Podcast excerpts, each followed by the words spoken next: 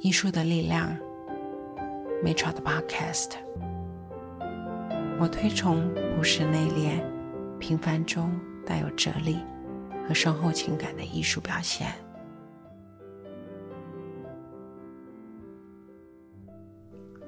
大家好，我是 m a t r a 最近呢，我去了一趟 Montreal，就是从美国纽约过去，那它很近，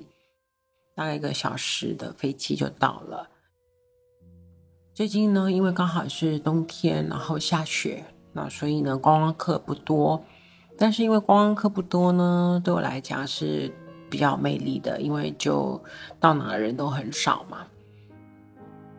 Montreal 这个地方很特别，因为它很像，它有点像是巴黎跟纽约的综合体。它呢，当然因为人口比较不多，那属于一个比较小的一个法语区。虽然说在全世界上来讲，它还是属于世界第二大的法语区吧。因为另外还有在比利时也有法语区，可是比利时的法语区又更小了。Montreal 里头有一区，就是当地人称叫 La Platon 那一区。啊，它当然也是在市中心，可是它并不是老城区，它是另外一个算是比较新兴的区域。那个区域呢很有魅力，主要是因为它融合了很多艺术表现。那它的艺术表现就是在很多建筑物上可以看到有很多的绘画作品，就所谓的涂鸦墙。那有偏插画可爱风格的，也有比较写实的一种纯艺术风格的。那当然也有漫画风啊等等的，那一区的建筑物就也蛮特别的，因为它有蛮多都是造型比较独特的一栋一栋的建筑，所以在搭配一些比较好看的或有特色的涂鸦跟绘画在墙上，那一区就显得特别的有魅力。当然，它不是只有靠这样子，它主要是那个城市因为充满了很多艺文活动，除了呢当地很有名的这种音乐节的时候的音乐，所以音乐当然是很重要。每年呢，他们的夏天有很很厉害的那种爵士乐的音乐节等等的，但是现在就是说，即便是冬天，它并没有就是这样音乐节的那种盛况，可是呢。那里很好玩啊！你要是到每一个咖啡厅啊，还是酒吧啦，还是餐厅啊，很多人会在那里聊音乐、播放音乐，会感觉这是一个充满了音乐的文化城市。那加上这些有特色的建筑物啦啦，还有它的涂鸦艺术呢的感觉，在这个地方是特别强的。那也因为这样充满了艺术气息。所以呢，这个地方就是聚集的比较多，像嗯有特色的独立小型书店，然后包括我很喜欢逛的非常多的古董店，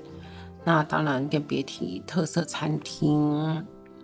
酒吧、酒馆，然后跟咖啡厅。所以呢，其实我等于是特别想去这朗普拉通这一区，所以就去那边度假了几天。在这里的时候，我有感觉到，其实上艺术它确实可以为很多很多事情去增加它的分数，包括像这个城市也因为有许多的涂鸦，它的这种涂鸦墙的特色，为这个城市带来活力，带来了美感，也为它建立了独特性。我想这就是所谓艺术的价值，跟艺术可以带给呃现实生活的一种力量。艺术呢，它确实是有很多价值的。艺术它为我们的人生、为我们的生活可以带来的有哪些力量？这个一直是我这个 podcast 的节目呃做的原因。之前曾经提过，因为我受到艺术的感动，然后所以成立了艺术经纪公司。那但是我们的韩艺术现在也进入第十五年。在过去这么十多年的艺术推广过程中，事实上，我跟很多人不断的去聊到我对艺术的感觉，我对艺术的想法，还有艺术家带给我的一种生命的感动等等的这些事。但是因为现在呢，经常就是在国外的时间多，主要是在国外有很多事情，然后有一些国际策展的事情之外，我有很多进行学习的事。就是 Podcast 对我来讲，主要是借由这样子一个轻松的管道，可以跟大家去聊艺术。因为以前我都是透过像一些展览啊，或者艺术博览会，或者小型的艺术沙龙等等，去跟人家分享我对艺术的许多想法。但是因为现在越来越忙，然后确实在台湾的时间也比较少。所以我想，Podcast 可能是一个比较能够好好的跟大家聊聊我对艺术的许多想法，也分享许多呃我这十几年来在艺术推广过程中获得的许多所谓的回馈也好，感动也好。讲到这里呢，我就想到，就是刚成立韩艺术的时候，就是十多年前了。那时候很早期的一个展览，我策划的是日本插画家的作品展。那位日本插画家，他的作品以画小动物为主。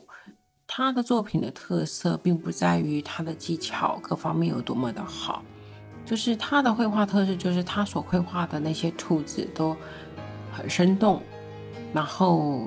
会让人感觉很可爱。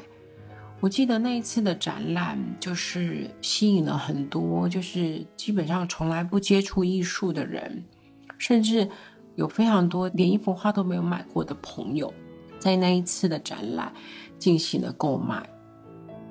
那一次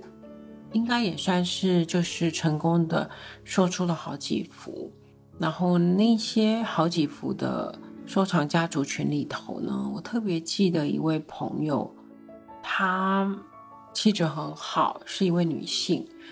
那个时候，她买了一幅，就是在当时展览尺幅还算是稍微大一点的作品。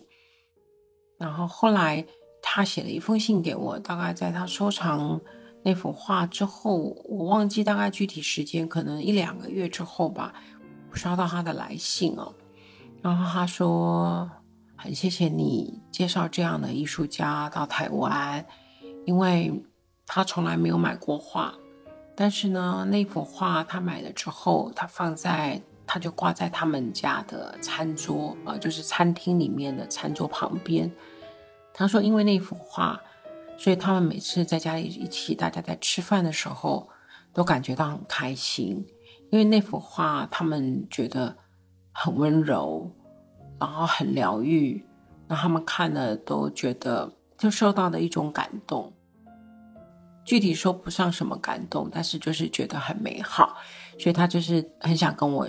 讲一声谢谢。那他因此就写了那封信。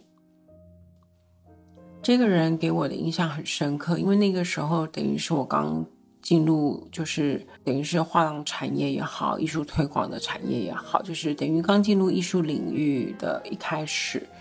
所以这样很纯粹，然后买了一幅画，然后他感到很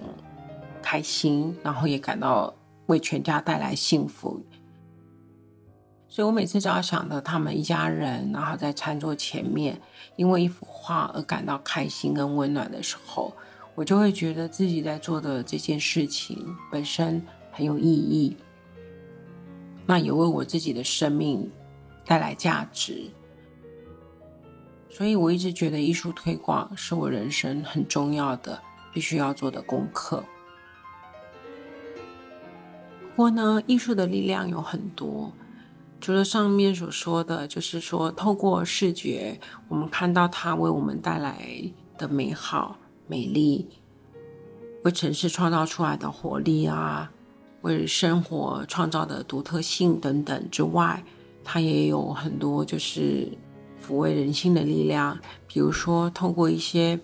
表现很温柔、很具有疗愈性的作品，